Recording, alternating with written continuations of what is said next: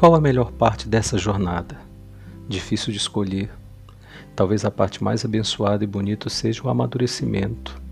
Compreendemos que tudo se torna aprendizado, cada aprendizado uma lição. As lições nos talham, nos moldam e, o mais especial, nos fazem pessoas melhores, mais humanas. Ah, o tempo.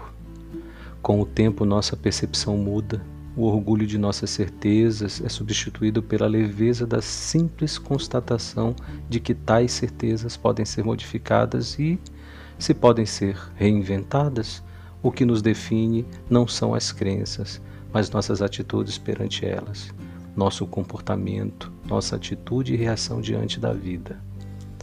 O tempo, o amadurecimento nos revela o que é essencial, verdadeiro.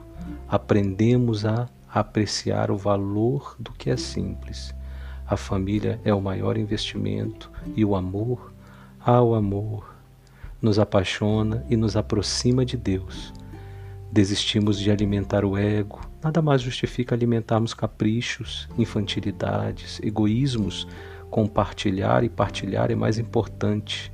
Isso nos torna pleno e dá sentido à vida. Porque aprendemos a nos livrar desapegar de tudo que leva ao nó. O tempo nos ensina a valorizar tudo que desfaz os nós e cria laços.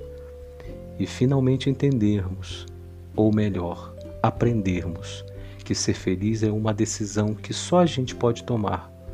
Aprendemos que ser feliz é uma questão de bom senso e que, onde amamos, é lá que devemos estar.